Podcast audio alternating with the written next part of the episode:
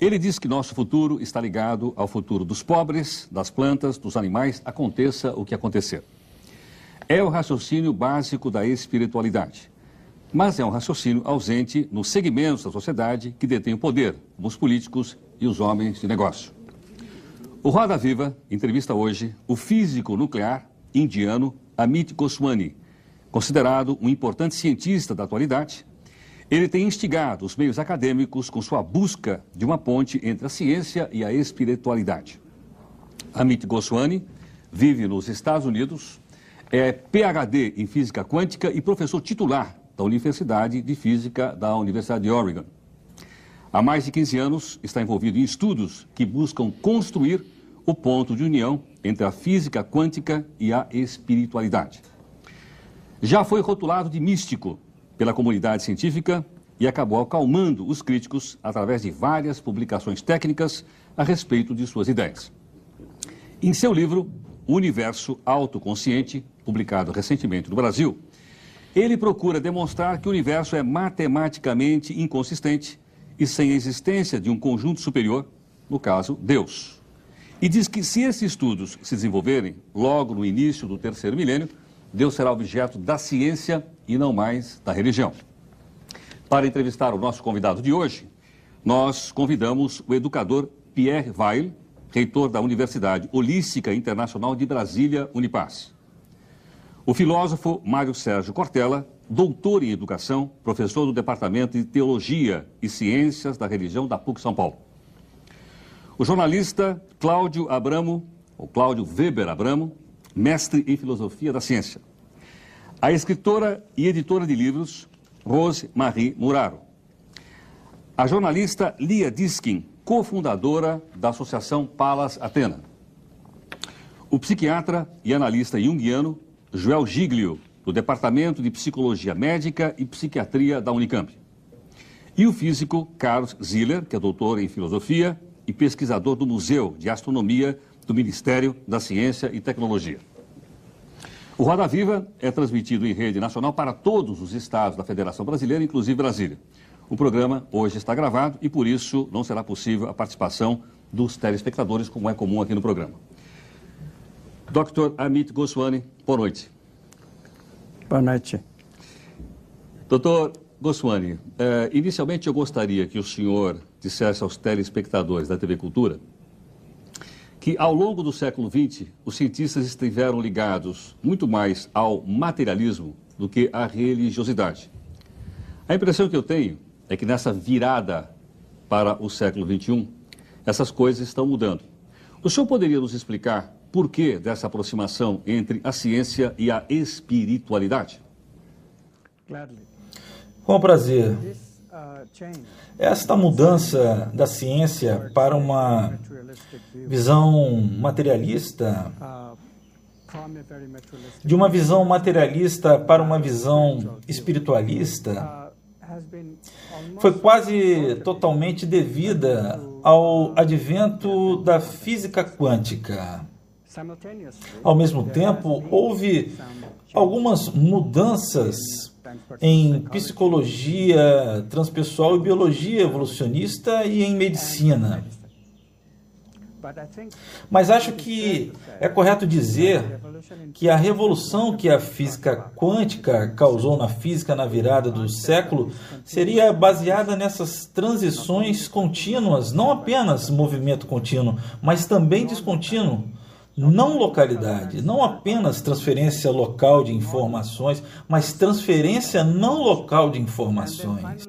E, finalmente, o conceito de causalidade descendente. É um conceito interessante, pois os físicos sempre acreditaram, os cientistas sempre acreditaram que a casualidade subia a partir da base, partículas elementares para átomos, para moléculas, para células, para cérebro, e o cérebro é tudo. O cérebro nos dá consciência, inteligência, todas essas coisas. Mas descobrimos na física quântica que a consciência é necessária.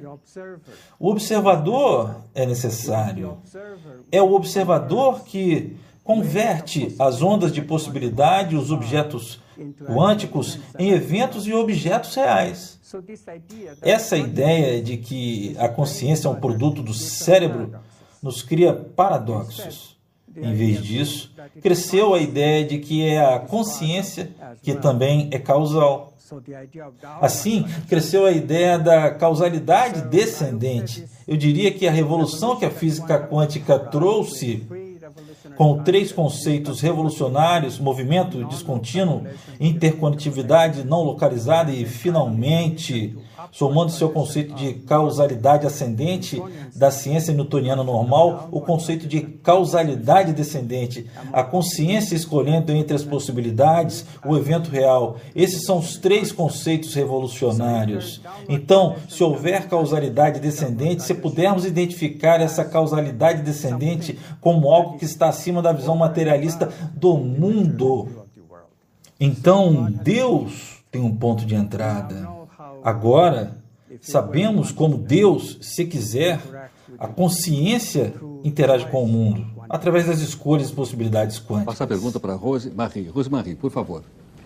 É, eu, o que mais me, me é, o que mais me espanta na física é o problema da medição quântica de Heisenberg, que você realmente é, acha que deve ter um observador olhando que modifica a realidade. Por exemplo, transforma a onda em partícula. Eu gostaria de saber, isso aí houve uma grande briga de Einstein com Niels Bohr. Eu gostaria de saber, em escala cósmica, onde não há observadores, se há um observador supremo, na sua opinião, e se ele cria matéria, ou como se faz esse fenômeno.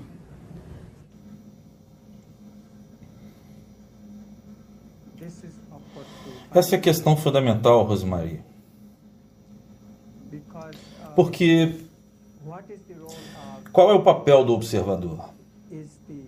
É a pergunta que abre a integração entre física e espiritualidade. Na física quântica, por sete décadas, tentou-se negar o observador. De alguma forma, achava-se que a física deveria ser objetiva se dessem um papel ao observador, a física não seria mais objetiva. A famosa disputa entre Bohr e Einstein a que se refere,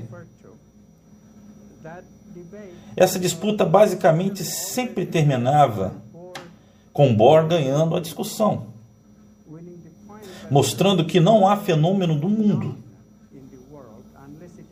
a menos que ele seja registrado. Bohr não usou a consciência. Mas atualmente vem crescendo o consenso muito lentamente de que a física quântica não está completa, a menos que concordemos que nenhum fenômeno é um fenômeno, a menos que seja registrado por um observador. Na consciência de um observador. E é isso que tornou a base da nova ciência. E é a ciência que, aos poucos, mas com certeza, vem integrando os conceitos científicos e espirituais. Você, Cláudio.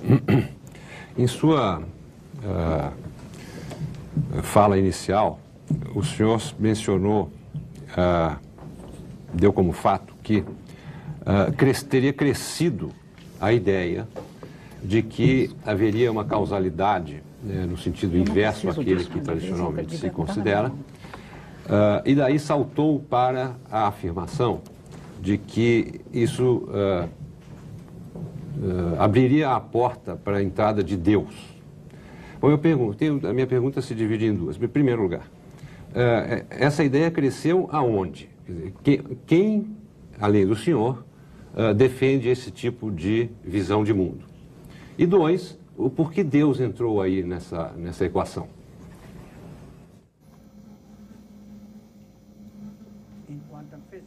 Na física quântica, há um movimento contínuo. A física quântica prevê isso. Não há dúvida que a matemática quântica é muito capaz, muito competente. E ela prevê o desenvolvimento de ondas de possibilidades. A matéria é retratada como ondas de possibilidades. O modo como elas se espalham é totalmente previsto pela física quântica. Mas agora, temos probabilidades de possibilidades. Nenhum evento real é previsto pela física quântica. Para conectar a física quântica às observações reais, embora não vejamos possibilidades e probabilidades, na verdade vemos realidades. Esse é o problema das medições quânticas. E luta-se com esse problema há décadas, como eu já disse. Mas nenhuma solução materialista, uma solução mantida dentro da primazia da matéria, foi bem sucedida. Por outro lado, se considerarmos que é a consciência que escolhe entre as possibilidades, teremos uma resposta, mas a resposta não é matemática. Teremos de sair da matemática. Não existe matemática quântica para este evento, de mudança de possibilidades em eventos reais, que os físicos chamam de colapso de onda de possibilidades em realidade. E é essa descontinuidade do colapso que nos obriga a buscar uma resposta fora da física. O que é interessante é que, se postularmos que a consciência, o observador, causa o colapso da onda de possibilidades, escolhendo a realidade que está ocorrendo, podemos fazer a pergunta: qual é a natureza da consciência? E encontraremos uma resposta surpreendente. Essa consciência que escolhe a causa, o colapso de onda de possibilidades, não uma consciência individual do observador, em vez disso, é uma consciência cósmica. O observador não causa o colapso e um estado de consciência normal, mas em um estado de consciência normal, anormal, no qual ele é a parte da consciência cósmica. Isso é muito interessante. O que é a consciência cósmica diante do conceito de Deus, do qual místicos e teólogos falam? Professor Cortella, depois você pergunta. Professor Cortella, por favor. Uma questão para o Dr. Emmett, que é a seguinte. O senhor é originado de uma cultura, que é a cultura da Índia, né, onde o hinduísmo, como religião, tem uma profusão de deuses, ou de divindades, ou de deidades. Alguns chegam a falar em 300 milhões né, de deidades dentro da religião hindu. De outro lado, seu pai foi um guru brahmane. Né, o senhor tem um irmão que é filósofo. Esta mescla de situações, ela induziu no senhor uma compreensão em relação a um ponto de chegada na religião partindo da física, ou o senhor já partiu da religião e por isso chegou até a física e supõe que a física quântica é uma das formas de praticar teologia? Obrigado pela pergunta. Porque costumam me perguntar se a minha formação como indiano hindu afeta o modo como pratico a física. Na verdade, fui materialista por um bom tempo. Fui físico materialista dos 14 anos de idade até cerca de 45 anos. O materialismo foi importante para mim. Eu trabalhei com ele, filosofei nele, cresci nele e obtive sucesso em física dentro da física materialista. Mas quando comecei a trabalhar no problema da medição quântica, eu realmente tentei resolvê-lo dentro do materialismo. Enquanto todos nós trabalhávamos, falei com muitos físicos que trabalhavam no problema. Este é o problema mais estudado da física, um dos mais estudados. E todos tentávamos resolver este paradoxo. Se a consciência é um fenômeno cerebral, obedece à física quântica, como observação consciente de um evento pode causar um colapso da onda de possibilidades, levando um evento real que estávamos vendo. A consciência em si é uma possibilidade. Possibilidade não pode causar um colapso na possibilidade. Assim, eu tive de abandonar esse pensamento materialista, embora fosse interessante, em minha vida pessoal, eu senti a necessidade de mudar. Alguns consideraram uma transição de meia-idade. E os dois problemas de crescimento na vida pessoal e o problema da medição quântica se confundiram. E eu comecei a ver a consciência não apenas como um problema físico, mas também como um problema pessoal. O que é que deixa alguém feliz? Qual a natureza da consciência da qual as pessoas falam quando se pensa além do materialismo. Então, comecei a meditar e a me aproximar de alguns místicos. E isso ajudou. E um dia, quando falava com um místico, e ele me dava a tradicional visão mística do mundo, que eu já ouvia muitas das vezes antes, mas de algum modo essa conversa causou uma nova impressão em mim e eu pude ver, eu realmente vi além do pensamento. Tive a percepção de que a consciência é a base do ser. E essa percepção soluciona o problema da medição quântica. Não só isso pode ser usada como base para a ciência. Normalmente os cientistas presumem que a ciência deve ser objetiva, etc. Mas eu vi naquele momento que a ciência deve ser objetiva até certo ponto. Eu chamo de objetividade fraca, mas isso pode ser alcançado nessa nova metafísica. Consciência é a base de todos os seres. Então, para mim, foi o contrário. Eu fui da física para a espiritualidade. Sob o aspecto da física, porque a minha formação espiritual, embora em retrospecto eu possa dizer que foi saudável, deve ter sido, como Freud diria, no subconsciente. Mas conscientemente foi o oposto. Eu vim de uma questão muito inquietante de como resolver um problema físico, um problema do mundo, pois esse é o problema mais importante do século XX. E a partir disso, esse salto conceitual, esse salto quântico perceptivo me fez reconhecer que o modo como espiritualistas veem a consciência é o modo certo de ver a consciência. E esse modo de ver a consciência resolve o problema da medição quântica. E ele nos dá a base para uma nova ciência. Por favor, Dr. Zida. É, eu gostaria de fazer uma, uma pergunta, assim, é, dando um passo um pouco mais atrás, digamos, no sentido da própria é, física clássica. Porque nós sabemos hoje em dia que os fundadores da física clássica, Newton, Descartes e outros enfim, grandes cientistas do século XVII, é, para eles, para o projeto científico que eles propunham, Deus era uma parte constitutiva e inseparável né, do mundo que eles imaginavam. Seja por, como sendo a, a, quem garantia a eficácia, a eficiência, o funcionamento das leis do mundo, né, seja como alguém que operava as próprias é, os próprios fenômenos naturais. Bom, isso foi sendo afastado, Deus foi sendo, digamos assim, expulso né, do mundo da ciência ao longo do século XVIII, do século XIX. Bom, século XX, talvez até os anos 50, tenha sido o ápice dessa questão. Os cientistas, os físicos, sobretudo, não, não gostavam absolutamente nada de falar desse assunto. Deus era um problema. Né? Talvez é, o seu estudo e a sua reflexão é, esteja tentando recolocar né, no seu próprio lugar né, pelo menos foi assim que eu interpretei, o, algumas ideias enfim, do próprio século XVII, é, dos, dos, fundadores da, da ciência moderna. Eu gostaria de saber se é, essa aproximação entre o Deus do Newton, que era o, o que garantia que as leis naturais funcionavam, né, se esse Deus tem, alguma compara, tem algum paralelo né, com a consciência, é, a supraconsciência, né, que o senhor propõe como sendo a, o princípio né, é, a partir do qual os fenômenos do mundo, a realidade, né, estaria constituída. É uma boa pergunta. Os conceitos da física clássica, no início, não separavam Deus, como disse. Mas então, aos poucos, descobriu-se que Deus não era necessário. Depois que Deus estabeleceu o movimento do mundo, ele passou a ser guardião de seu jardim.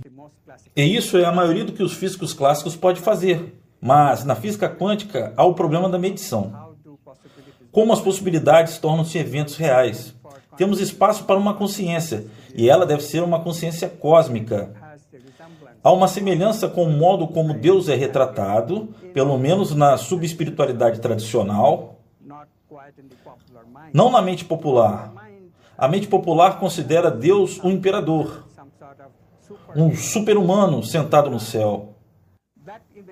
Essa imagem de Deus não é científica. E espero que esteja claro que não estamos falando em Deus dessa forma, mas Deus nessa consciência mais cósmica. nessa forma mais estrutural, esse tipo de Deus está retornando porque, se você se recorda, o debate entre teólogos e cientistas sempre foi: Deus é o guardião ou Deus intervém? Teólogos afirmam que Deus intervém nos seres biológicos. Então Darwin surgiu, foi um grande golpe nos teólogos, porque antes, apesar de Newton, os teólogos podiam citar o exemplo da biologia, cujo propósito é muito óbvio, pelo menos óbvio para a maioria. Mas a teoria de Darwin foi um golpe, porque se dizia que a evolução ocorria. Mas ela era natural? Darwin disse que ela era natural. Oportunidade e necessidade. Não há necessidade de Deus na evolução e não há necessidade de Deus na biologia. Então, no século XX, surgiu o behaviorismo e a ideia de que temos livre-arbítrio subjetivo. Essa ideia também foi superada, porque experimentos mostram que somos muito condicionados, não há livre-arbítrio. Contra tudo isso, vejam só, a física quântica também cresceu, ao mesmo tempo que o behaviorismo.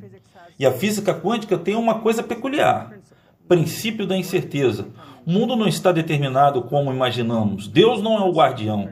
O princípio da incerteza levou à onda de possibilidades, depois o colapso da onda de possibilidades para a introdução da ideia do colapso da consciência. Paradoxalmente, fomos criados contra essa ideia, mas nos anos 90, eu, Henry Stabe, Fred Alan Wolf, Nick Herbert, todos mostramos que esse paradoxo pode ser resolvido. Não há paradoxo.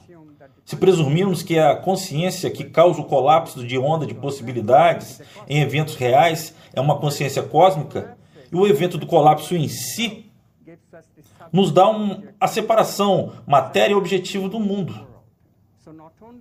Assim, não só resolvemos o problema da medição quântica, como também demos uma nova resposta de que como a consciência de um torna-se várias, como ela se divide em matérias e objetos para poder ver a si mesmo. E essa ideia de que o mundo é um jogo de consciência, um jogo de Deus, que é uma ideia muito mística, voltou à tona. Então, podemos voltar à biologia Deus intervém na biologia? Deus intervém na vida das pessoas? Essas perguntas continuam tendo respostas muito positivas. Vi em um jornal sobre biologia evolucionista né, que há muitos foros conhecidos na teoria darwiniana. Estes furos são chamados sinais de pontuação. A teoria da evolução de Darwin explica alguns estágios homeostáticos da evolução. Ou seja, como as espécies adaptam a mudanças ambientais, mas não explica como uma espécie torna-se outra. Essa especiação, mudança de uma espécie para outra, é uma nova mudança na evolução. Não está na teoria de Darwin. Experimentalmente, isso é demonstrado em lacunas de fósseis. Não temos uma continuidade de fósseis mostrando como um réptil tornou-se um pássaro. A ideia é que sejam sinais de pontuação, estágios muito rápidos de evolução. Eu sugiro que isto seja um salto quântico, um salto quântico na evolução. Nesse salto quântico, a consciência interveio. Não de um modo subjetivo, de um modo caprichoso, mas de um modo muito objetivo. Muito objetivo, e essas ideias objetivas ficam claras com o trabalho de Hubert Shaker, e outros. O modo como isso pode ser objetivo, mas sem dúvida alguma, há uma intervenção de casualidade descendente. Não se pode explicar a biologia evolucionista só com uma casualidade ascendente. Isso é uma coisa mais interessante. A partir dos pensamentos originais dos físicos, de que Deus deve ser um guardião, pois tudo pode ser explicado e tudo é determinado. Não precisamos de Deus. Agora estamos fechando o círculo e vemos que não só precisamos de Deus, há movimentos descontínuos no mundo para os quais não existe explicação matemática ou lógica. Ainda assim é totalmente objetivo, não é arbitrário. Deus age de forma objetiva, bem definida. A consciência cósmica não é subjetiva. Não é uma consciência individual que afeta o mundo. Isso ocorre de forma cósmica. Podemos discutir objetivamente. A ciência detém seu poder, sua objetividade. E ainda assim, temos agora descontinuidade. Temos interconectividade. E podemos falar sobre vários assuntos dos quais os místicos tradicionalmente falam. Do doutor Vai, doutor Vai, por favor. Durante essa discussão, eu me coloquei como educador do ponto de vista do, do telespectador. E estou um pouco com medo que alguns já fechem o aparelho diante do alto nível científico do debate que é necessário e indispensável. E eu queria ressaltar a importância da sua presença aqui, em termos mais simples. Para o telespectador, tem telespectadores que acreditam em Deus, acreditam em espiritualidade, e tem outros que não acreditam em Deus, não acreditam, são os materialistas versus os espiritualistas. E entre os dois tem os que não sabem ou os que nem se interessam para isto. Nessas três categorias, a sua presença aqui tem uma importância muito grande. Ela tem uma importância porque nós, nesse, nesse século que passou, nós estamos no fim dele, nesse século que passou, nós tivemos, estamos assistindo a três grandes movimentos. O primeiro movimento em que muitos espiritualistas, muitas pessoas que acreditavam em Deus, abalados pelas provas, entre aspas, pelas evidências da ciência, largaram a religião e só acreditar na matéria. E nisso foram até muitos sacerdotes de várias religiões largaram a batina, largaram a sua fé e se transformaram em protagonistas do materialismo. Estamos assistindo atualmente a um movimento contrário. Eu tenho, por exemplo, dois exemplos, dois amigos meus. Um, uh, Mathieu, está, é um grande biólogo francês, largou a biologia, hoje ele é monge budista tibetano. Um outro, era astrofísico, colega seu, e largou a astrofísica, hoje ele é rabino. Então, estamos assistindo a um movimento contrário. A sua presença aqui apresenta uma terceira saída, e que me parece a mais conveniente e a mais razoável e a mais holística, que a minha também. A sua, como física quântica, fez com que, vindo do materialismo, não caiu no extremo do espiritualismo, mas integrou os dois. Eu fiz isso também como psicólogo, através da psicologia transpessoal. O senhor através da física quântica, eu através da psicologia transpessoal. E nós nos encontramos muito bem e nos abraçamos o tempo todo. A minha pergunta é uma pergunta pessoal. Poderia contar para os telespectadores, em termos mais simples, o que fez com que Amit Goswami ficasse no meio do caminho e fizesse uma, um encontro dentro dele da razão da física quântica, perdão, da razão da física, da razão materialista, e do outro lado, da intuição. Falou nos seus amigos místicos, mas, pela minha experiência, eu sei que a segurança pelas quais eu falo, ela não é apenas racional. Ela é baseada numa experiência chamada interior, chamada subjetivo, chame como quiser, de, de luz e de saber mais ou menos como que é esse mundo espiritual. Qual é a sua experiência que fez com que uniu na sua pessoa o lado masculino, racional, o lado feminino, intuitivo, sentimental. O que, que aconteceu com a sua pessoa? Eu acho que isso vai nos reconciliar com os telespectadores. Uh, Sim, obrigado. Esta é a questão fundamental. Às vezes eu digo que todos nós, todas as pessoas, espectadores, cientistas, o orador, todos aqui, Todos nós temos dois lados. Um é semelhante a Newton, que quer entender tudo em termos de objetividade, ciências e matemática. E o outro é William Blake, que é místico e ouve diretamente, ouve diretamente, intuitivamente, e desenvolve o seu retrato do mundo, baseado nessa percepção intuitiva.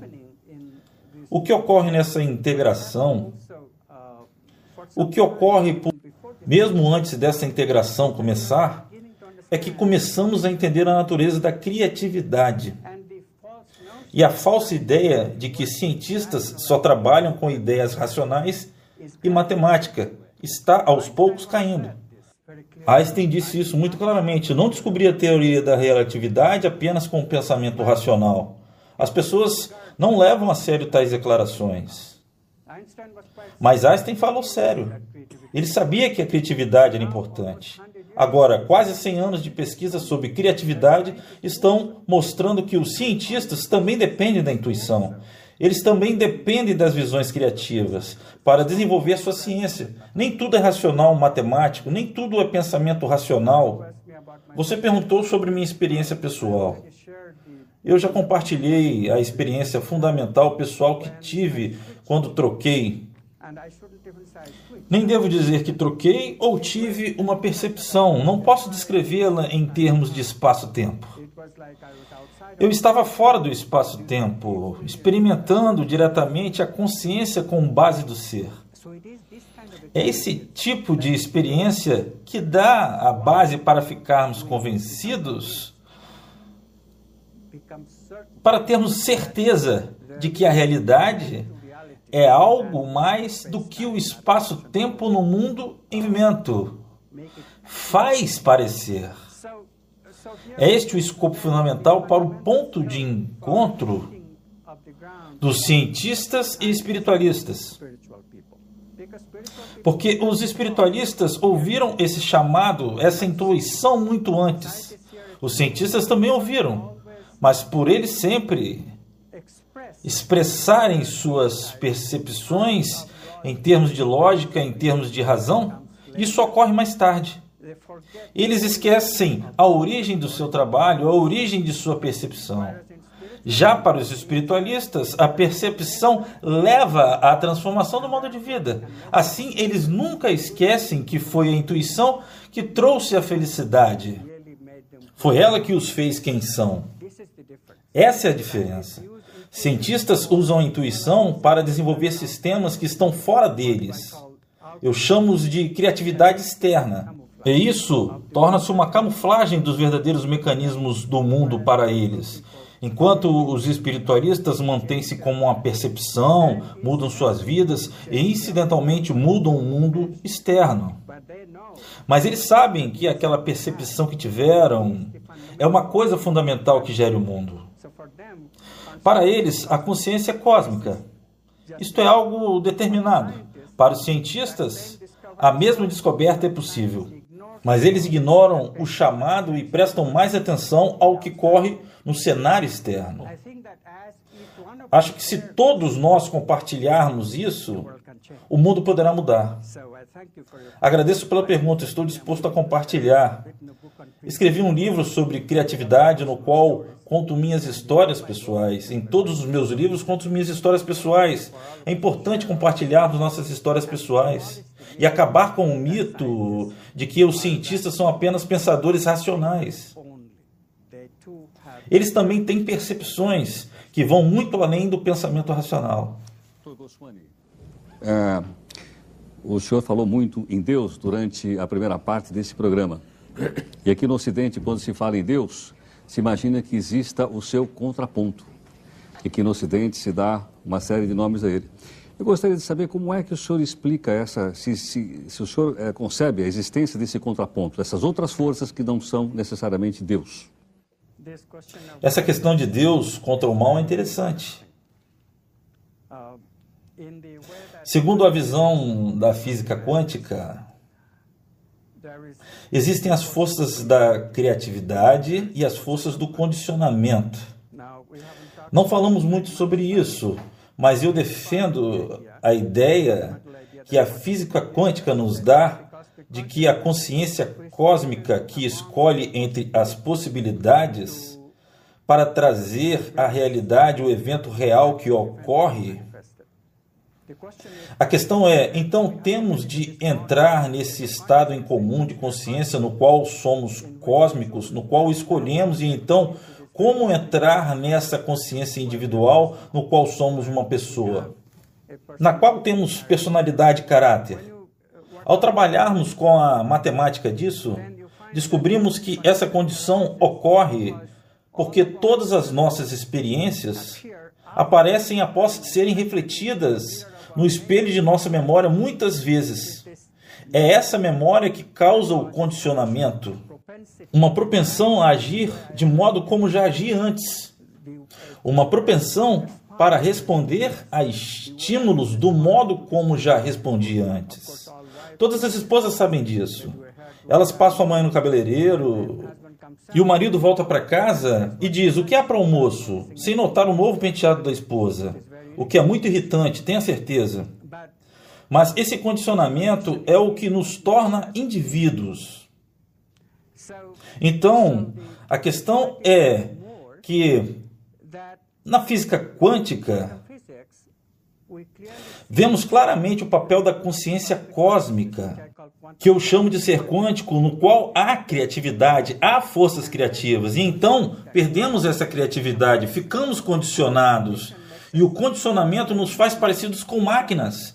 Assim, o mal maior que a nova ciência nos traz é o condicionamento, pois é ele que nos faz esquecer a divindade que temos, o poder criativo que temos, a força criativa que realmente representa o que buscamos quando invocamos Deus. Mas isso também está incompleto. Essa questão pode ser estudada mais a fundo. E é um escopo maior trazendo ideias como emoções negativas e positivas. Assim, teremos uma exposição maior do bem contra o mal. Mas, de fato, a consciência cósmica inclui tudo. Esse é o conceito esotérico. Não tanto exotérico, mas esotérico por trás de todas as religiões. De que há apenas Deus e que o bem e o mal são uma divisão. Uma necessidade da criação, mas não é fundamental. Ou seja, o diabo não é igual a Deus. O diabo é uma criação subsequente. É útil pensarmos em termos de bem e mal, mas às vezes é preciso transcender isso, é preciso perceber que Deus é tudo. E é esse o cenário que a física quântica defende. Doutor Joel. Uhum. Ah, doutora Amit, ah, eu sou psiquiatra, sou analista junguiano, é, formado pela Associação Junguiana do Brasil. É, e tenho muitas perguntas a fazer ao senhor, mas em vista do tempo e dos objetivos desse programa, eu vou me centrar numa delas. Eu pensei muito, quando li o seu livro, em questões que ainda são incógnitas na nossa prática psicoterápica. Por exemplo, a questão do insight. O insight nós não sabemos, em psicoterapia, quando ele vai acontecer, como vai acontecer. Ele simplesmente aparece quase que do nada, embora a gente intua que o insight vá aparecer. A questão da criatividade, a questão da sincronicidade, mas eu gostaria de fazer uma pergunta sobre os arquétipos. O senhor menciona no seu livro a ideias uh, de arquétipos de objetos mentais. Cita Platão e cita Jung, que é o criador da psicologia analítica, uh, setor da psicoterapia, onde eu me, eu, eu me, me situo. Uh, a questão que tem me perturbado muito é: os arquétipos evoluem, embora eles estejam fora da, do eixo espaço-tempo? Ah, alguns autores dizem que há uma, está havendo uma evolução dos arquétipos. Quem fala isso, por exemplo, é Sheldrake, que o senhor mencionou há pouco e que não é psicólogo, é biólogo, mas que tem uma visão diferente dentro do campo da, da biologia. Como é que a, a, a, sua teoria, a teoria da física quântica, explicaria, supondo que os arquétipos evoluem, a evolução dos próprios pensamentos arquetípicos? Por exemplo, a evolução do arquétipo de Deus, se é que ele está evoluindo ou não essa questão. E há muitos outros arquétipos que nós supomos que estejam evoluindo sem anularem os arquétipos anteriores. Obrigado pela pergunta. Sou um grande seguidor de Jung. Acho que Jung foi um dos percussores da integração que está ocorrendo agora. Nos meus primeiros textos, eu citava muito a afirmação de Jung de que um dia a física nuclear e a psicologia se uniriam. Eu acho que Jung ficaria satisfeito com esta conversa, em, em geral, com a integração da física e da psicologia transpessoal que vemos hoje. Isto posto, acredito no conceito do arquétipo de Jung. E acho que o modo como Jung o apresentou e Platão o apresentou, de que são aspectos eternos da consciência, contextos eternos da consciência, a consciência tem um corpo contextual e no qual os arquétipos são definidos e então eles governam o movimento do nosso pensamento. Acho que é um conceito muito poderoso. Mas, ao mesmo tempo, na física quântica, existe a ideia de que todos os corpos de consciência, tudo o que pertence à consciência, em consciência, são possibilidades. E por causa disso, por tudo ser possibilidade, surge a questão: alguém pode ir além de arquétipos fixos e considerar arquétipos evolucionistas? Não se pode descartar o que Rupert tenta dizer. Houve uma ideia semelhante de Brian Josephson, um físico que publicou um trabalho na Physical Review Letters, revista de grande prestígio, dizendo que as leis da física podem estar evoluindo. Da mesma forma, outras pessoas, cientistas muito sérios, sugeriram que talvez forças gravitacionais mudem com o tempo. Essa ideia de arquétipos fixos é uma ideia muito importante. Ou eu apoio totalmente, mas também vejo que na física quântica há espaço para a evolução dos arquétipos. Não devemos descartar totalmente ideias que dizem que arquétipos evoluíram. Ainda seremos capazes de determinar isso experimentalmente. Obrigado pela pergunta. O senhor manifesta certo interesse pelas questões éticas, grande parte do final de sua obra se dedica a essa questão. O senhor nos diz que a necessidade da participação da ambiguidade para dar garantias de criatividade no campo ético. Entretanto, no mesmo contexto, nos fala imediatamente das linhas e instruções éticas de uma obra monumental dentro da tradição indiana, que é a Bhagavad Gita. E a Bhagavad Gita inicia com um pressuposto enquanto instrução de um mestre para com um discípulo, de que ele deve agir, de que ele deve entrar no combate, de que ele deve assumir sua parte de ação, porque pertence a uma casta, a uma tradição de guerreiros em que a ação é própria. Como fica o livre-arbítrio, como fica a ambiguidade como necessidade da criatividade dentro de um contexto em que existe um pressuposto, obviamente não ambíguo e não escolhível. Ele não pode escolher o que fazer, mas está combinado a fazer, está combinado, não é certo, a agir. Como se dá isso, professor? Acho que essa também é uma pergunta muito difícil, muito sutil. Realmente, se considerarmos a ética compulsória, não parece haver escolha. Mas a ética não é tão definida, é muito ambígua. Lembro de, me, de uma história que o grande filósofo Jean-Paul Sartre contava. Suponha que você vá a uma expedição de natação, ou melhor, de barco, e o barco afunde. Você está com um amigo, você sabe nadar, mas ele, ele não. Mas você não é muito forte. Se tentar salvá-lo, os dois podem morrer. Você tem uma boa chance de se salvar. Mas ama seu amigo, seu dever ético com ele está muito claro. O que fazer? Casos assim mostram claramente que há ambiguidade, mesmo em decisões éticas, em decisões morais. Na física quântica é muito claro que devemos esperar. E esperar pela intuição, ver se há um salto quântico, uma resposta criativa, como você a chama. Se uma resposta criativa irá surgir, e é essa resposta criativa que é a resposta correta para solucionar essa ambiguidade de questões éticas. Quando a moralidade ou a ética são apresentadas como um conjunto de regras e as pessoas seguem essas regras, elas perdem essa parte ambígua.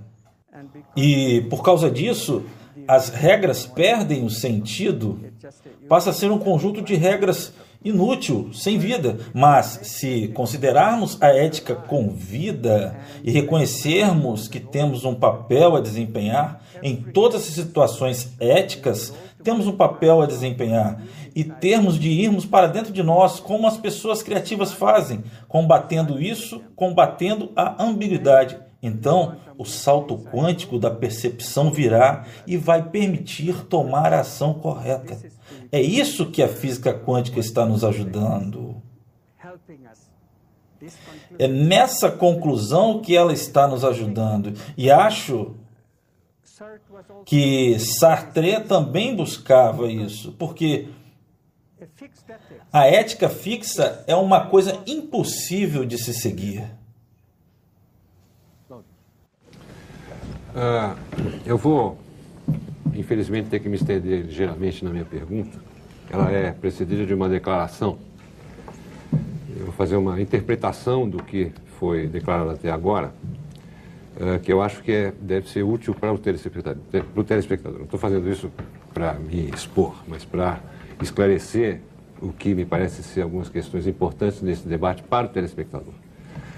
O entrevistado é, faz menção a fenômenos inexplicados, a fenômenos desviantes, stray phenomena, uh, faz uh, de diversas disciplinas. Ele começa com a física, passa pela biologia, uh, faz referência a problemas seculares com respeito à consciência humana, ao, ao livre-arbítrio, ao modo como raciocinamos, ao modo como chegamos a conclusões.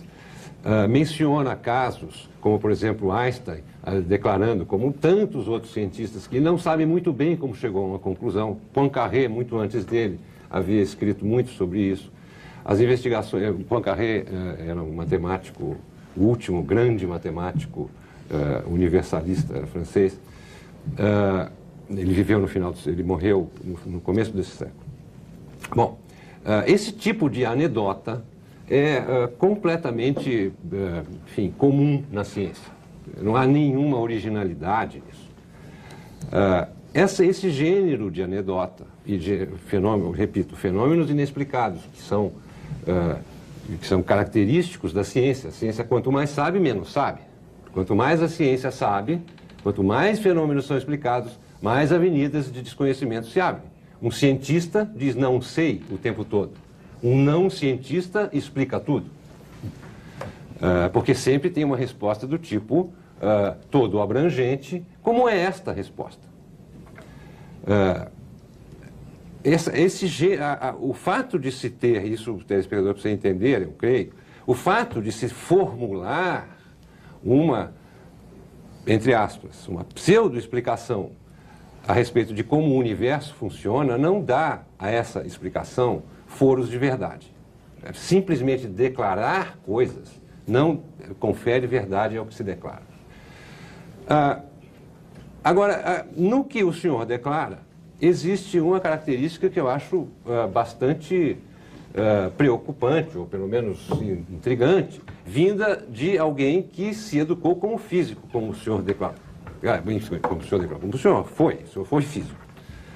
Ah, o senhor diz, em primeiro lugar, que a, aquilo que eh, seria essa intervenção de uma consciência cósmica não é matematizável.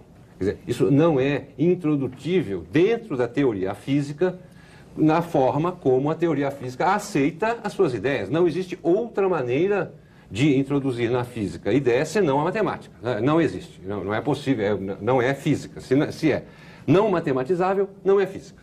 Muito bem. Então, essa ideia de consciência cósmica não é física. Quer dizer, certamente nenhum físico aceitará isso. Uh, em segundo lugar, ela também, já que se está falando de alguma coisa que existe no mundo, que é uma consciência cósmica, que se reflete na consciência das pessoas, e as pessoas fazem as pessoas sal, fazer saltos quânticos, não sei se o senhor não vai usar esse termo, mas saltos quânticos em direção à solução de problemas, qual, onde é que estão as evidências empíricas disso? Onde estão as experiências que levam a esse tipo de conclusão? Porque ou se a gente pode ter conhecimento do mundo que seja muito estruturado, como no caso da física, ou conhecimento do mundo pouco estruturado. Não existe uma teoria, não existe uma, um conjunto de ideias muito organizado por trás, mas sabemos empiricamente que são verdadeiras ou parecem verdadeiras. Onde é que estão as evidências empíricas e a, a, o, onde está o raciocínio, uh, uh, eu diria, desculpe a palavra, científico, que o leva a declarar que existiria uma consciência cósmica que estaria governando e, tudo e resolvendo todos os problemas. O senhor resolveu todos os problemas aqui, da biologia, da psicologia. O senhor afirma que, que a, a, a, essas suas ideias explicariam, por exemplo, o problema da biologia, da, da biologia, evolucionista dos gaps uh, em, na, na criação de espécies, está certo? é, por exemplo, não é? é? o senhor não acha um pouco ambicioso demais? E repito, onde é que estão as evidências empíricas disso? Boa pergunta. Pergunta muito boa. Precisamos sempre fazer esta pergunta. Onde está a evidência? Falarei da evidência mais tarde. Antes, responderei a pergunta: a física é matemática? Ela deve ser totalmente matemática? Essa é a crença que cresceu gradualmente na física por causa do sucesso da matemática para expressar a física. Há duas coisas que devemos lembrar. Primeiro, não há motivo para a física ser matemática. Às vezes os filósofos levantam essa questão. Nancy Cartwright escreveu um livro, How to Laws Lie. Ela estava argumentando que não há provas dentro da filosofia materialista de que a matemática deve governar as leis da física. De onde vem a matemática? Pessoas como Richard Feynman, grande físico, Eugene Wegner, todos estudaram a questão e não há resposta dentro da filosofia materialista. Platão tem uma resposta. A matemática molda a física porque surgiu antes da física. Faz parte do mundo arquétipo que discutimos. Assim, o idealismo de Platão é fundamental para entender o papel da matemática na física em primeiro lugar. A física em si precisa de algo além da matéria, ou seja, a matemática de arquétipo para ser uma ciência consistente. É preciso se lembrar disso. O segundo aspecto da questão é o mais importante. Na física quântica, procuramos insistentemente uma forma matemática de encerrar a mecânica quântica, uma forma matemática para entender a medição quântica. Não fomos capazes, Niels Bohr demonstrou para Irving Schrödinger há muito tempo, quando a mecânica quântica estava sendo desenvolvida. Schrödinger achou que tinha obtido a continuidade. E Bohr provou o contrário e o convenceu disso. E Schrödinger disse: se eu soubesse que essa descontinuidade, saltos quânticos iriam permanecer, eu nunca teria descoberto a mecânica quântica. Bohr disse: estamos felizes que tenha descoberto. Essas descontinuidades vão continuar existindo, não há explicação matemática. E por não haver explicação matemática, Portanto, há espaço para o livre-arbítrio. O livre-arbítrio, Deus, consciência, colapso, tudo isso entrou para a física. Porque atingimos o conhecimento, a sabedoria, de que existe o princípio da incerteza, existem a probabilidade e possibilidades. E por existirem probabilidade e possibilidades, deve haver um agente que cause o colapso das possibilidades em eventos reais. E esse agente não pode ser matemático. Porque, se for, não poderá haver livre-arbítrio. Seria determinista. Mas não é determinista. O princípio da incerteza é fundamental. Assim, nós chegamos à conclusão. Após décadas de lutas, nós conseguimos. Nós quer dizer que há um consenso entre cientistas.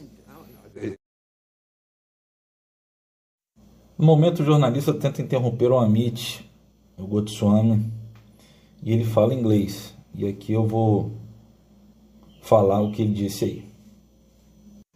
Mas eu vou modular em voz feminina para dar o contraste. O senhor quer dizer que há um consenso a respeito das suas ideias, mas não a respeito das minhas ideias? Esqueça as minhas ideias, mas há um consenso de que não há solução matemática para o problema da medição quântica. Nisso chegamos a um consenso. E por não haver uma solução matemática para isso, e por haver uma solução consistente em termos de consciência causando colapso de possibilidades quânticas em realidade, podemos falar sobre essas ideias publicamente. Quanto à segunda pergunta, há evidência empírica? Acontece os dois aspectos fundamentais da nova física. A consciência causa o colapso da possibilidade em realidade. E o segundo, essa consciência é uma consciência cósmica? Os dois aspectos foram confirmados por dados empíricos. Antes, darei os dados para o segundo, porque é mais simples para o espectador. O primeiro é um pouco difícil. Talvez possamos incluir os dois. O primeiro experimento é muito importante, porque já foi aplicado. Em 1993 e 1994, o neurofisiologista mexicano Jacob Greenberg Silverman ele e seus colaboradores fizeram um experimento no qual havia dois observadores meditando por 20 minutos, com o propósito de terem comunicação direta.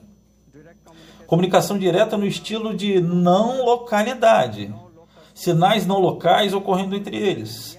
E ainda assim, eles teriam comunicação. Certo, eles meditaram juntos. Pediu-se que mantivessem o estado meditativo durante o resto do experimento, mas então um deles é levado para outro recinto. Eles ficam em câmaras de Faraday, onde não é possível a comunicação eletromagnética. Os cérebros deles são monitorados. Uma das pessoas vê uma série de flashes brilhantes. O cérebro dele responde com atividade elétrica. Obtém-se o potencial de resposta muito claro, picos muito claros, fases muito claras o cérebro da outra pessoa mostra atividade, a partir do qual obtém-se um potencial de transferência, que é muito semelhante em força e 70% idêntico em fases ao potencial de resposta da primeira pessoa. O mais interessante é que, se você pegar duas outras pessoas, duas pessoas que não meditaram juntas, ou pessoas que não tinham a intenção de se comunicar, para elas não há potencial de transferência. Mas para pessoas que meditam juntas, invariavelmente, muitas vezes, um em cada quatro casos, obtemos o fenômeno de potencial de transferência. E Peter Felwick, na Inglaterra, há dois anos, confirmou isso repetindo o experimento. Assim, temos evidência empírica. Se tivéssemos tempo e você tivesse paciência, eu poderia lhe dar inúmeros dados. Outro dado é muito interessante. Considere o caso de geradores de números aleatórios. Eles são realmente aparelhos quânticos, pois eles pegam eventos radioativos que são aleatórios e os convertem em sequências de números sequências de zero e uns. Em uma longa cadeia, deve haver número igual de zeros e uns. É o que se espera de sequência aleatória. Helmut Schmidt, um físico que pesquisa para psicologia, tenta há quase 20 anos fazer com que médiums influenciem os geradores de números aleatórios para gerarem sequências não aleatórias, mais zeros que uns. E ao longo dos anos, ele conseguiu boas evidências de que, até certo ponto, os médios conseguem fazer isso. Um resultado com um grande desvio. Isso ainda não tem nada a ver com a física quântica, mas recentemente, em um trabalho publicado em 1993, Schmidt retratou uma modificação revolucionária desses dados. O que ele fez recentemente é um gerador de números aleatórios. Os dados do gerador de números, a sequência é armazenada no computador e ela impressa, mas ninguém olha. Os dados impressos são fechados num envelope e enviados para um observador independente. Três meses depois, o observador, sem abrir o envelope, escolhe o que quer ver, mais zeros ou mais uns. Tudo segue um critério. Então, ele liga para o pesquisador, o pesquisador diz ao médium para olhar os dados e pede a ele para mudar os resultados, influenciá-los se puder. E o médium tenta produzir mais zeros. E se esse for o desejo do observador, e então o observador abre o envelope e verifica se o médium conseguiu. E a incrível conclusão é: é um resultado sério, não é fácil contestá-lo. O resultado é que o médium, em quatro de cada cinco tentativas, consegue mudar os números aleatórios gerados pelo aparelho, mesmo após três meses. Este mito de que o pensamento causa o colapso de si mesmo, que o colapso é objetivo, sem que o observador consciente as veja, é apenas um mito. Nada acontece, tudo é apenas uma possibilidade até que o observador consciente veja. Numa experiência controlada, as pessoas intervieram, as pessoas viram sem contar a ninguém, viram os dados, a impressão. Nesses casos, o médium não influenciou os dados. Está claro que a consciência exerce um efeito, exatamente como Bohr suspeitava, como Newton suspeitava. Agora estamos fazendo teorias mais completas e experimentos mais completos baseados nessas teorias. Henry Stebb colaborou com todas essas ideias que apresentei. Consciência causando colapso de funções quânticas em eventos reais. Ele participou do experimento Schmidt. Então, estamos vendo uma mudança revolucionária na física não menos revolucionário do que acontecia com Copérnico. Claro que haverá reações como a que apresentou. E temos de ser muito pacientes e calmos, trabalharmos juntos para superar essas tendências contrárias.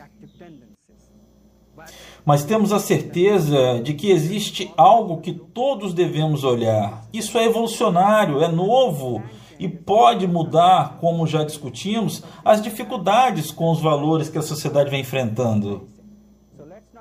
Não vamos nos preocupar em como pode ser, mas vamos olhar os dados, olhar a teoria e perguntar: pode ser? Se pode, que oportunidade fantástica temos para integrar todos os movimentos díspares de consciência que nos separam por tanto tempo. Doutor Goswami, dentro dessas explicações que o senhor nos deu até agora, uh, como fica a questão da reencarnação e da preservação dessa consciência dos seres humanos.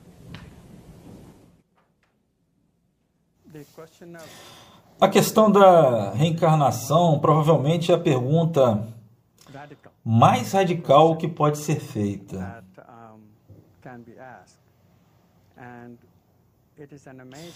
E é importante que a física quântica nos permite dar uma resposta afirmativa.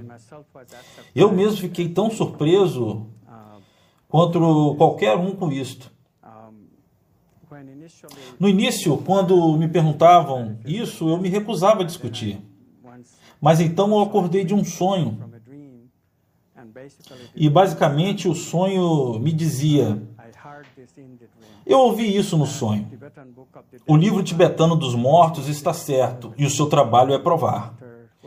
Após acordar desse sonho, eu passei a encarar a reencarnação com seriedade. Basicamente, o problema com a reencarnação é este: o corpo físico morre. E o que resta? Se a consciência é a base do ser, vem a ideia de que o que resta é a consciência. É a primeira pista. A segunda pista é que tudo é possibilidade no mundo quântico de ver as coisas. Então, não é irrelevante dizer que as possibilidades podem viver.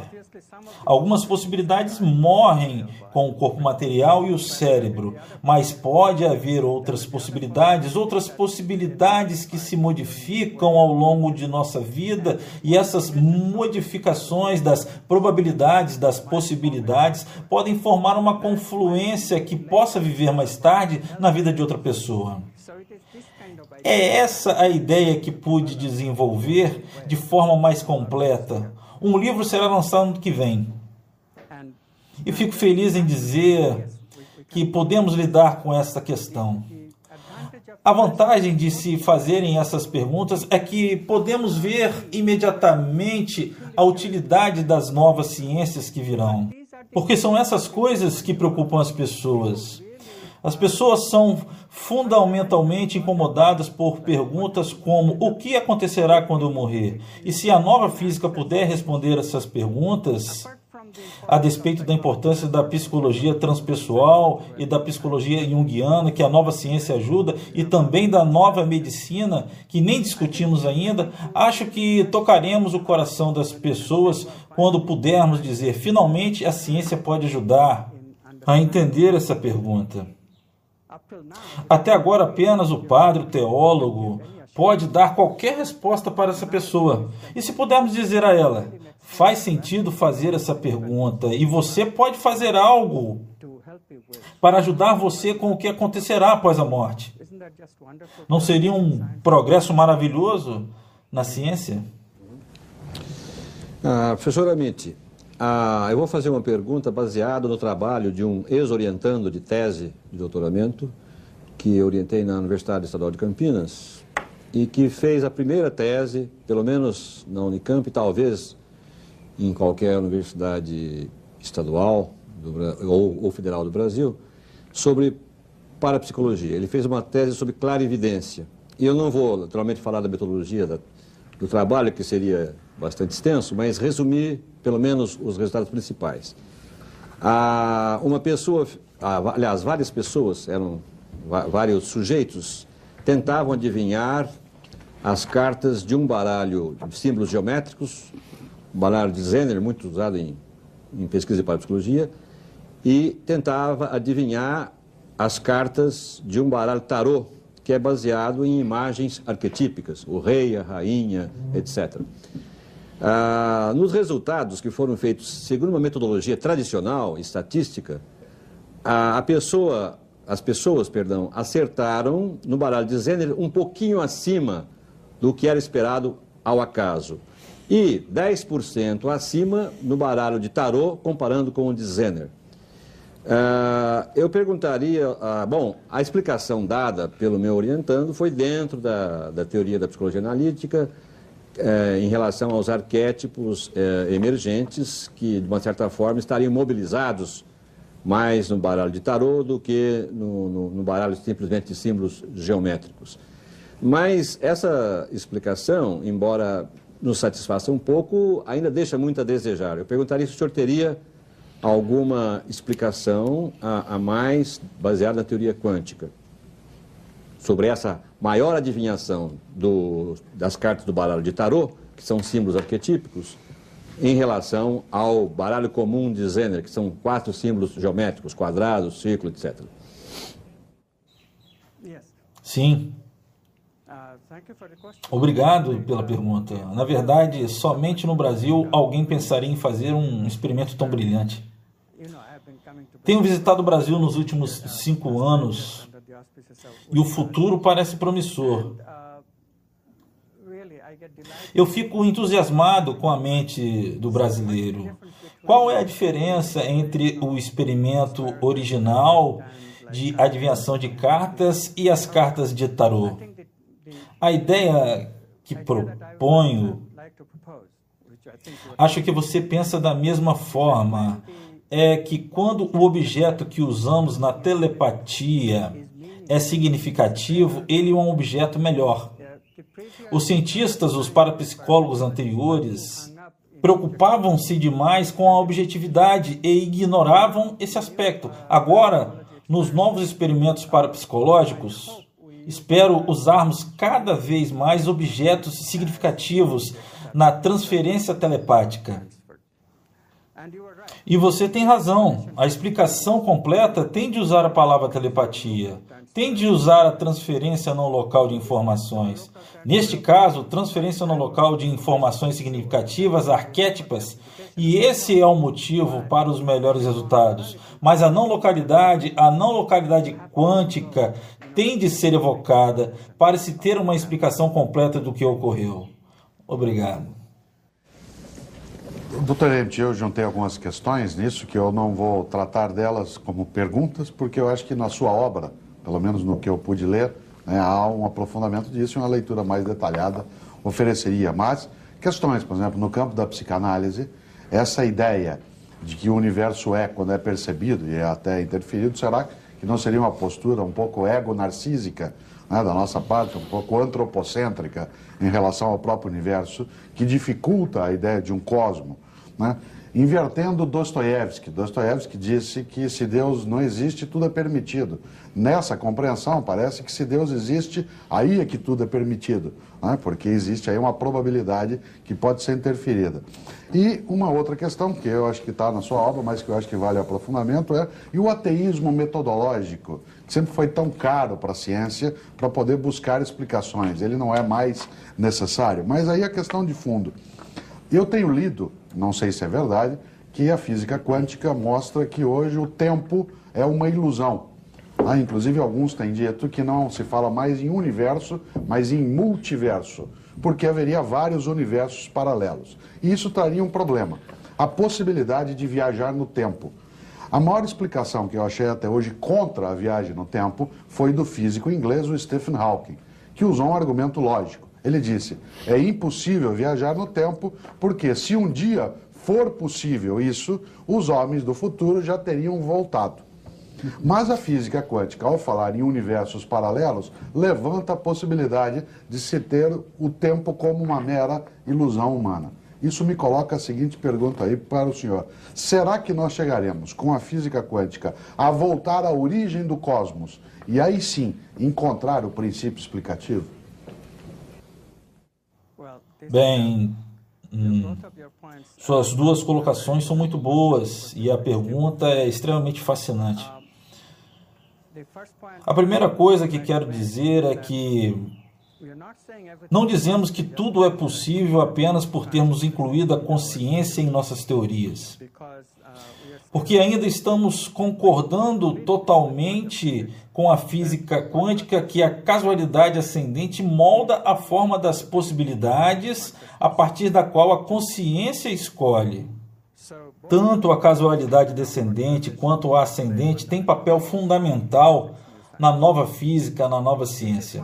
Essa é uma das virtudes que temos. A nova ciência absorve a velha ciência nos limites do princípio da correspondência, no limite de que podemos falar apenas em termos de probabilidade para um número grande de coisas e eventos. A velha ciência não desaparece, não poderia.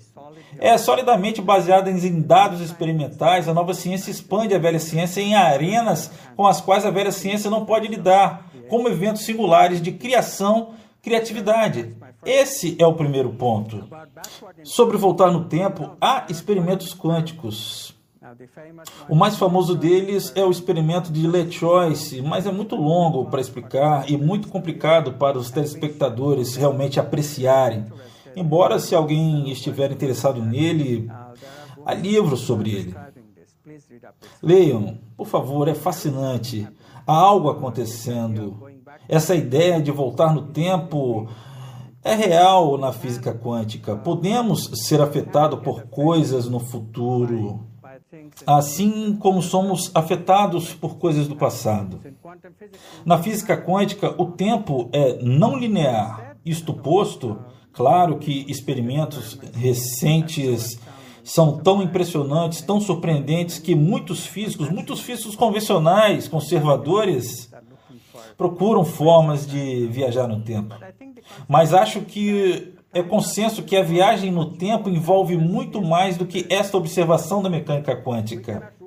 Não podemos mais descartá-las, mas ela envolve muito mais, pois ainda temos sérios problemas como trazer os efeitos quânticos aos macrocorpos, pois os efeitos quânticos são muito destacados apenas em objetos microscópicos e não tão destacados em macroobjetos. A situação da medição é uma exceção, mas normalmente descobrimos apenas raios laser supercondutores, poucas coisas, poucos macroobjetos em que os efeitos quânticos persistem. Então, temos de resolver esse problema de como macrocorpos podem ser transportados pelo tempo. E isso levará um tempo. Se a consciência voltar a essa equação, e ela precisa voltar em algum ponto, então outra dimensão de pensamento se abrirá. Isso pode nos dar novas respostas. Mas eu acho muito prematuro falar sobre isso. Rosemarie, por favor. Eu queria, eu sou interessada muito em história da tecnologia, porque eu acho que é através da tecnologia que os sistemas econômicos é, se desenvolvem e que cresce uma dominação de potências hegemônicas. Eu sei, isso vai muito na, na, na linha da, da pergunta do Cláudio Weber Abramo. Eu sei que o senhor está trabalhando na construção do primeiro computador quântico. Eu quero perguntar uma coisa: o computador quântico dá saltos quânticos? Ele cria? Qual a diferença dele do computador determinístico? Essa é uma pergunta muito interessante. O que é um computador quântico? Um computador quântico, em vez de usar algoritmo específico, usa algoritmo ambíguo. No computador quântico é usada a superposição de possibilidades e dessa forma espera-se que seja muito mais rápido que o computador convencional. Desde que o computador quântico é, opere apenas nesse nível, eu não espero que ele seja uma novidade tão grande, a não ser o fato de ele ser mais rápido. É isso que interessa aos cientistas da computação, mas eu tenho um interesse diferente nesse computador. Se o computador for construído por ter um processador quântico, por processar superpondo possibilidades, é tão realista, isso mesmo, assim como o ser humano faz. O cérebro humano, de forma semelhante, processa de forma quântica as possibilidades em vez de trabalhar diretamente de maneira algorítmica, sem ambiguidade. Então, Alguém pode fazer um computador que tenha todos os outros aspectos da medição quântica? A situação da medição quântica envolve um mecanismo que chamo de hierarquia embaraçada. É um pouco difícil de entender. Mas um exemplo é a frase: Eu sou mentiroso. Se pensar nela, verá que a relação hierárquica entre sujeito e predicado é recíproca. Eu qualifica mentiroso e vice-versa. Um qualifica o outro. É o que chamo de hierarquia embaraçada. A medição quântica no cérebro é assim. A questão intrigante para mim é que, suponha que no futuro encontremos um computador com hierarquia embaraçada. O interessante é que a hierarquia embaraçada dá margem à autorreferência. Então, este computador quântico terá autorreferência? A consciência cooperará na criação de um aparelho feito por humanos que não seguiu uma evolução, mas desenvolvida pela inteligência humana? A consciência cooperará? A consciência cósmica cooperará e a tornará um ser consciente? Eu não sei a resposta. Mas esta será uma verificação fundamental, uma das mais fantásticas das ideias que discutimos hoje. Acho que essa pesquisa deve ser encorajada. Obrigado pela pergunta.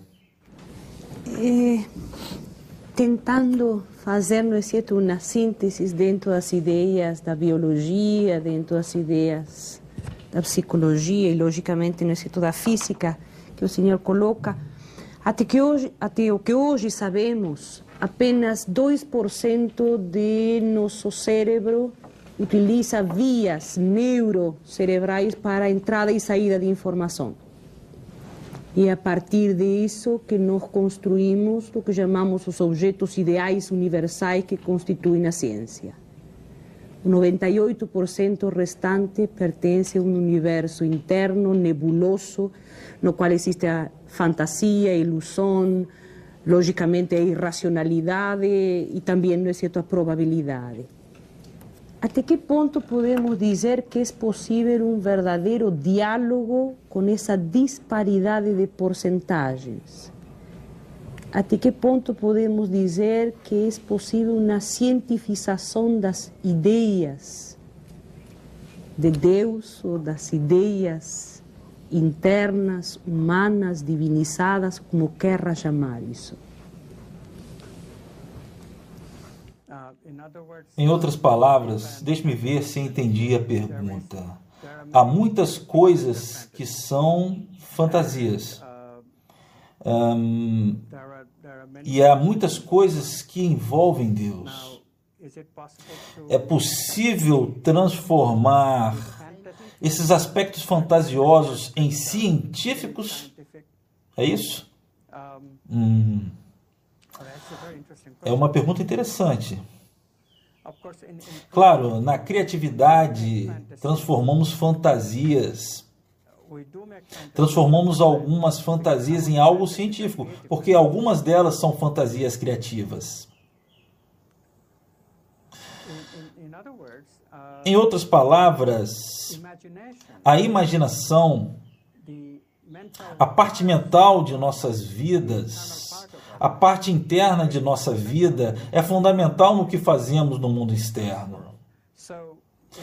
Na nova ciência, por estarmos igualmente envolvidos com o mundo externo e o interno, pelo fato de a subjetividade ter voltado à ciência, estamos validando o conceito de que talvez devamos levar algumas de nossas fantasias a sério, porque a ideia contrária também pode ser positiva. Ou seja, de que tudo é fantasia, fantasia da mente, fantasia da consciência, porque a consciência é a base do ser, e o que pensávamos ser material e real, e o que pensávamos ser fantasia é irreal. Esta distinção é muito clara agora, são todas possibilidades da consciência. Portanto, é a consciência que as valida, que as escolhe entre elas, que lhes dá substancialidade. Então, qual delas será substancial dependendo totalmente da escolha, do contexto na qual a consciência as vê. Isso vai revolucionar a sociedade, como você antecipou com sua pergunta. Em outras palavras, vamos levar nosso mundo interno muito mais a sério. Eu costumo dizer às pessoas que se elas estudarem seus sonhos, o preconceito que costumamos ter é de que o sonho não é contínuo. Portanto, de que adianta estudá-los? Há evidência de que os sonhos são contínuos, mas é preciso olhá-los sob um ponto de vista significativo. Alguns ficariam felizes com essa descoberta científica de que os sonhos dão um relatório sobre a parte significativa de nossas vidas. Então, há outros aspectos da vida com os quais a ciência materialista não pode lidar e com os quais podemos lidar agora por colocar a consciência de volta. Por exemplo, o pensamento. E quando fazemos isso, nossa vida inteira adquire uma enorme importância. Sim, a vida inteira lida com o pensamento, a beleza, os arquétipos, de uma forma diferente que a vida externa materialista pode. E focalizando na vida interna, não só podemos nos transformar, essa é a parte mística, mas também podemos ter enormes visões sobre o que criar, como criar, sobre nossas artes, sobre nossa música, até sobre a ciência. Dr. Weil. Eu queria primeiro uh, felicitar uh, esse programa, Roda Viva, por, pelas iniciativas que está tomando. Eu quero dizer que é a primeira vez que eu vejo na televisão problemas tratados no nível que merece, na altitude que merece, uh, problemas como a parapsicologia, a psicologia transpessoal. Isso. isso é feito graças a uma mudança de paradigma. E eu queria realçar de novo para o público e o telespectador que o que estamos tratando aqui tem uma influência muito grande sobre a destruição da vida no planeta e a grande crise de violência que está assolando atualmente o mundo, não é só o Brasil. Eu queria, já que estamos no fim do programa, deixar a oportunidade a Amit Goswami, uh, que nós convidamos na nossa Universidade da Paz em Brasília, justamente porque ele representa um novo paradigma, como que o antigo paradigma é responsável pela violência atual do mundo, a antiga visão está responsável pela destruição da vida no planeta, e como o novo paradigma pode nos ajudar a nos tirar dessa crise, além de medidas policiais e de mudança de lei que são necessárias, mas são absolutamente insuficientes.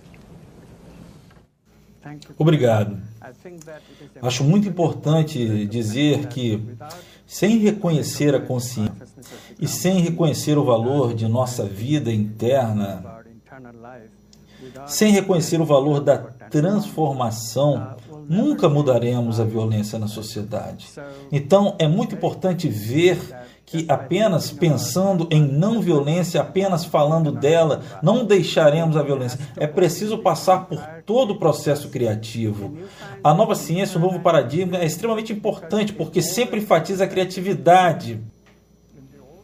Na velha ciência, o determinismo e behaviorismo, essa ideia de que o condicionamento prevalece, nos cegou tanto quanto a transformação nos cegou tanto que desistimos. Basicamente, os valores não eram necessários. Steve Weinberg disse que não há significado no universo, não há valores se o consenso é o julgamento dos cientistas materialistas, e isso ocorre dentro da sociedade. O behaviorismo diz: não podemos fazer nada, somos seres comportamentais, somos seres condicionados. E a nova ciência diz: não, também temos forças criativas dentro de nós. Basta aprender a agir a partir desse estado de consciência não ordinário no qual você tem escolhas. E o meu novo lema, em vez de cartesiano, eu penso, logo existo, e pensamento é uma condição behaviorista, meu novo lema é escolho, logo existo. Se é escolho, logo existo, posso escolher a não violência mas tem de aprender como escolher, e isso exige criatividade. Esse é realmente a nova confiança do novo paradigma. Em vez de escolher a metade condicionada do mundo, vamos dividir o mundo em condicionamento e criatividade. Forças do bem e do mal das quais falamos antes.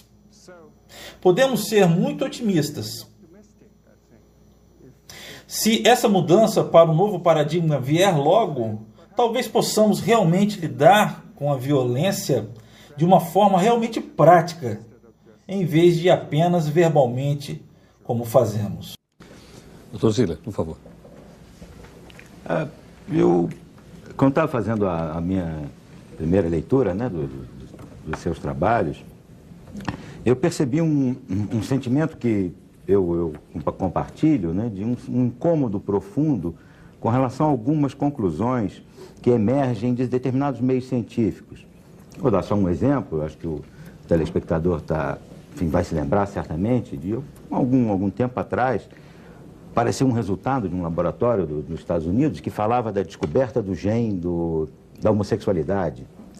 Mais recentemente, falou-se no gene da obesidade. E, bom, há, um, há toda uma série de, de, conclusões desse tipo que não deixam de produzir nos homens de bom senso, eu diria, um, uma certa surpresa. Né?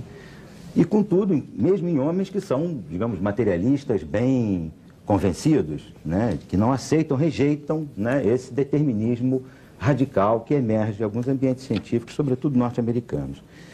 Há um materialismo que convive muito bem com o livre-arbítrio. Né? Há um realismo filosófico né, que convive muito bem, né, sem muito inconveniente, com paradoxos, com contradições. Isso não é, é digamos, o todo né, do, do que se poderia chamar atividade científica. Por fim, quer dizer, eu gostaria de fazer uma pergunta, é a questão import, mais importante que eu teria a colocar, que emerge também de uma sensação que eu tive a ler o universo autoconsciente. Eu tive a sensação de retornar ao passado, aí sim uma viagem ao passado, né?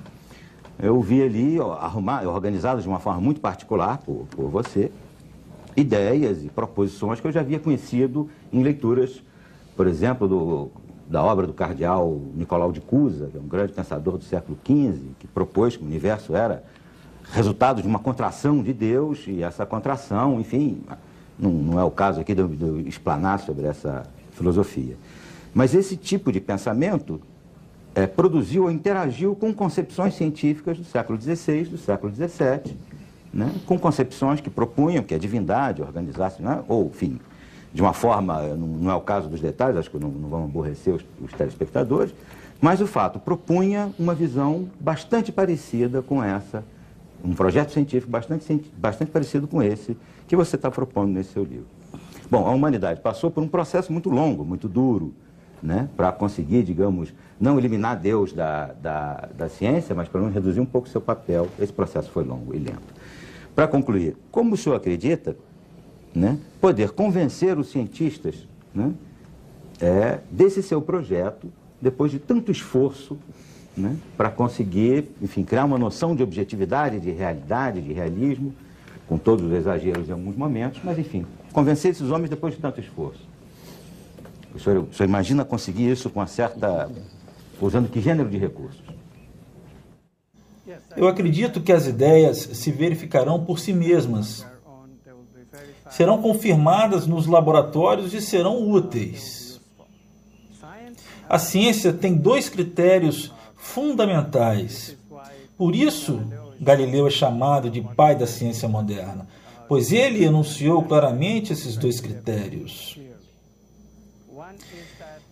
Um é que a ciência deve ser verificável, verificável. Ela deve ser verificada experimentalmente. E a segunda ideia é de que a ciência deve ser útil. No aspecto de verificação, já apresentei alguns experimentos a vocês, pois o tempo é curto, não entrarei em outros experimentos, mas digo que há um número enorme de experimentos sendo realizado graças à parapsicologia e interessados em parapsicologia, mas também em biologia, e a medicina é uma grande área de verificação experimental de alguma de nossas ideias. Mas a questão da utilidade é a mais importante. Deepak Chopra ficou famoso por um livro que escreveu chamado Cura Quântica, lançado há 10 anos. Ele começou a revolucionar a medicina, de certa forma, pois há um fenômeno chamado efeito placebo para os quais os cientistas não têm explicação. E esse trabalho, que é muito semelhante à minha forma de pensar, eu tenho lido trabalhos citando a conexão entre as nossas ideias.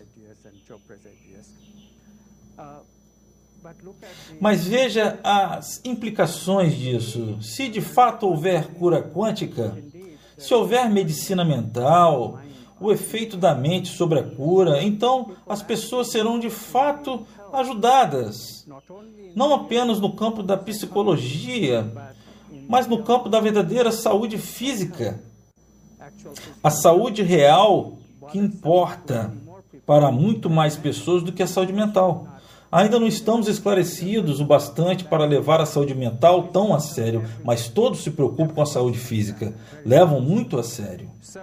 E a aplicação da nova ciência a essas áreas, especialmente na área da saúde, que vai trazer revolução de que Deus é importante, a consciência é importante, a criatividade é importante, observar o livre-arbítrio e responsabilidade é importante, que temos um paradigma científico que pode unir todas essas coisas, trazê-las para junto da velha ciência e ter formas objetivas de proceder e prever. Será uma ciência previsível, poderá ser verificada e também será útil. Isso é o que mudará a percepção do público, a percepção dos cientistas também. Obrigado. Goswami, thank you very much for coming here. Thank you. Muito obrigado, foi um prazer estar aqui. Obrigado. O Roda Viva está chegando ao fim. Nós queremos agradecer a presença aqui do Dr. Amit Goswami, que é físico indiano, radicado nos Estados Unidos, e também aqui a todos os entrevistadores que estiveram conosco no programa Roda Viva de hoje. Nós queremos agradecer a colaboração de todos e dizer que o Roda Viva volta na semana que vem a partir das 10h30 da noite. Muito obrigado pela sua atenção e até lá. Tenha uma boa semana.